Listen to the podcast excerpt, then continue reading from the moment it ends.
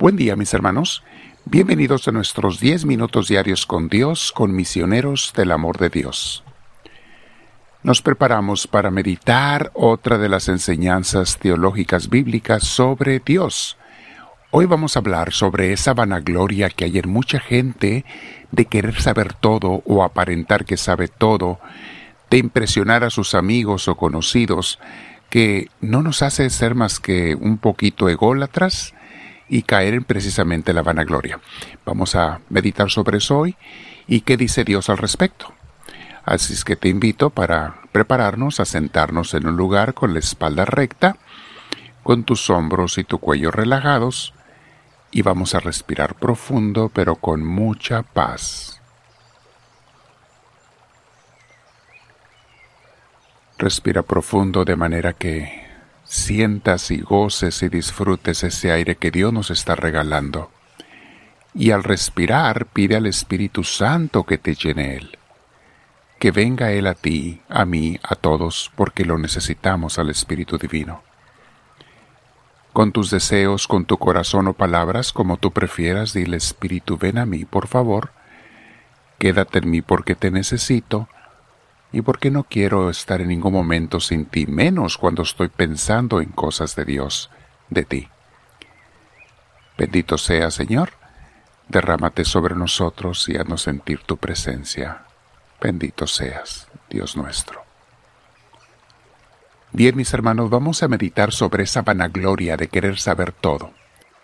Me ha tocado ver en diferentes ambientes sociales cómo se preocupan por ser disque expertos, algunos no todos, pero algunas personas, por aparecer como expertos en algún tema, para poder presumir o discutir en las reuniones sociales. Y de hecho más o menos se documentan en algunas cosas.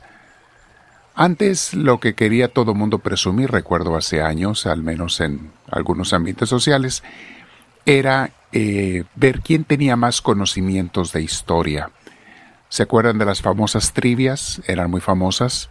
A ver quién sabe más, quién conoce más de historia, un poquito de ciencias, etc. En otros ambientes, pues ahí lo que se trata de presumir es saber quién sabe más de fútbol.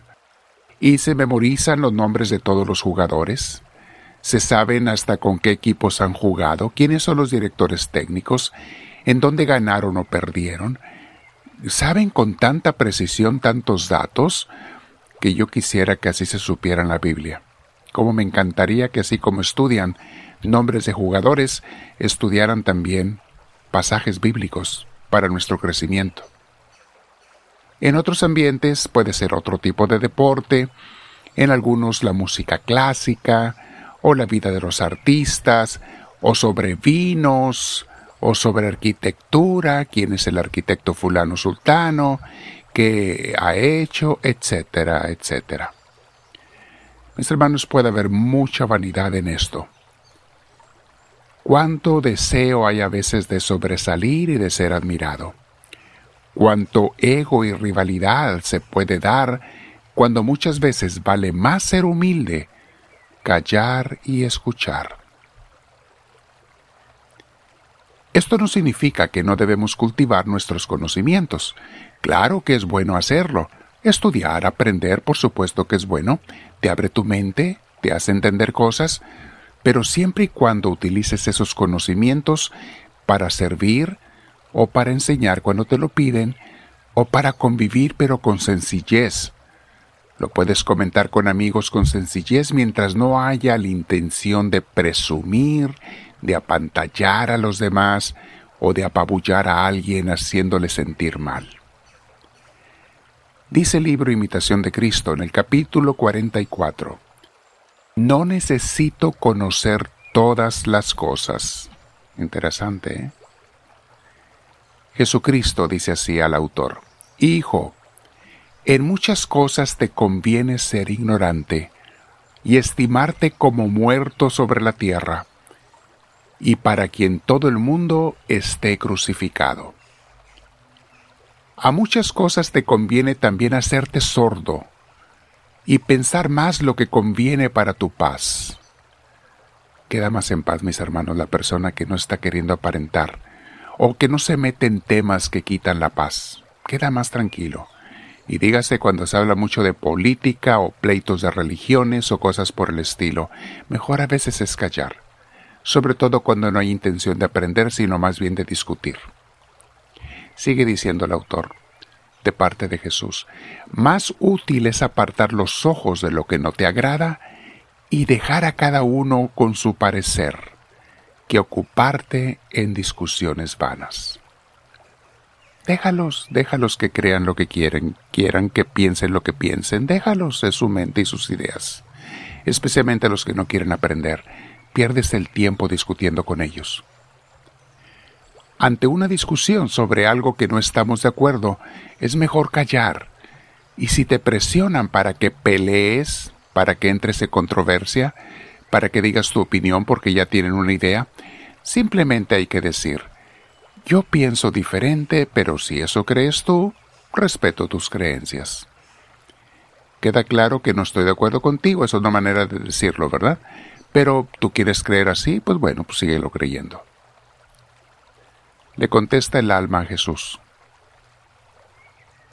En este libro, dice así, Oh Señor, ¿a qué hemos llegado? Lloramos los daños temporales, por una pequeña ganancia trabajamos y corremos. Y el daño espiritual nadie lo toma en cuenta. Y a veces hasta muy tarde lo recordamos. ¿Cuán cierto es esto, mis hermanos? Muy preocupados por las cosas temporales, por no perder algo material, dinero, fama, reputación, qué sé yo. Pero nada preocupados cuando perdemos todo lo espiritual o mucho de espiritual. Y eso, lo que es eterno, es lo que nos debiera preocupar más. Sigue diciendo el alma. Por las cosas que poco o nada valen, nos preocupamos mucho. Y por lo que de verdad es necesario, nadie le pone interés. Porque todo hombre se va a lo exterior, y en vez de volver a su interior, con gusto sigue envuelto en lo externo y pasajero. Muy cierto, mis hermanos. Qué fácil es vivir fuera de nosotros mismos. El autor de este libro hace la diferencia entre vivir fuera de ti o dentro de ti. Porque dice que vivir dentro de ti es meditar, es allí donde se da la oración y es allí donde se da el encuentro con Dios. En tu interior. La gente que piensa pero buscando a Dios, no pensar en cosas feas o negativas, sino en cosas de Dios es la gente que tiene paz y es más espiritual. Y de allí, de pensar en cosas de Dios, partimos después a hacer las cosas de Dios. Pero no va a haber acción si no hay primero pensamiento, mis hermanos. En aquello en lo que tú más ocupas tu mente es en lo que terminas haciendo, sea bueno o sea malo. Por eso hay que cuidar tanto los pensamientos, para que tu mente piense las cosas santas más seguido Incluso las cosas materiales del mundo sí, pero relacionalas con Dios. ¿Qué es lo que quiere Dios aquí? ¿Qué es lo que quiere en esto?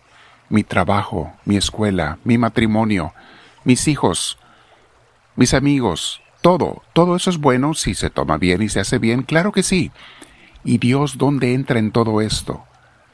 Eso es una persona plenamente espiritual, aquel que vive con Dios en su corazón y en su mente. No olvidas las cosas del mundo, las tienes y las tenemos que hacer, pero siempre con y en Dios. Mañana vamos a meditar sobre cómo no puedes creerle a todo mundo. Hay gente a la que vale más no escuchar o no creerle porque ya sabes que es gente que te puede engañar.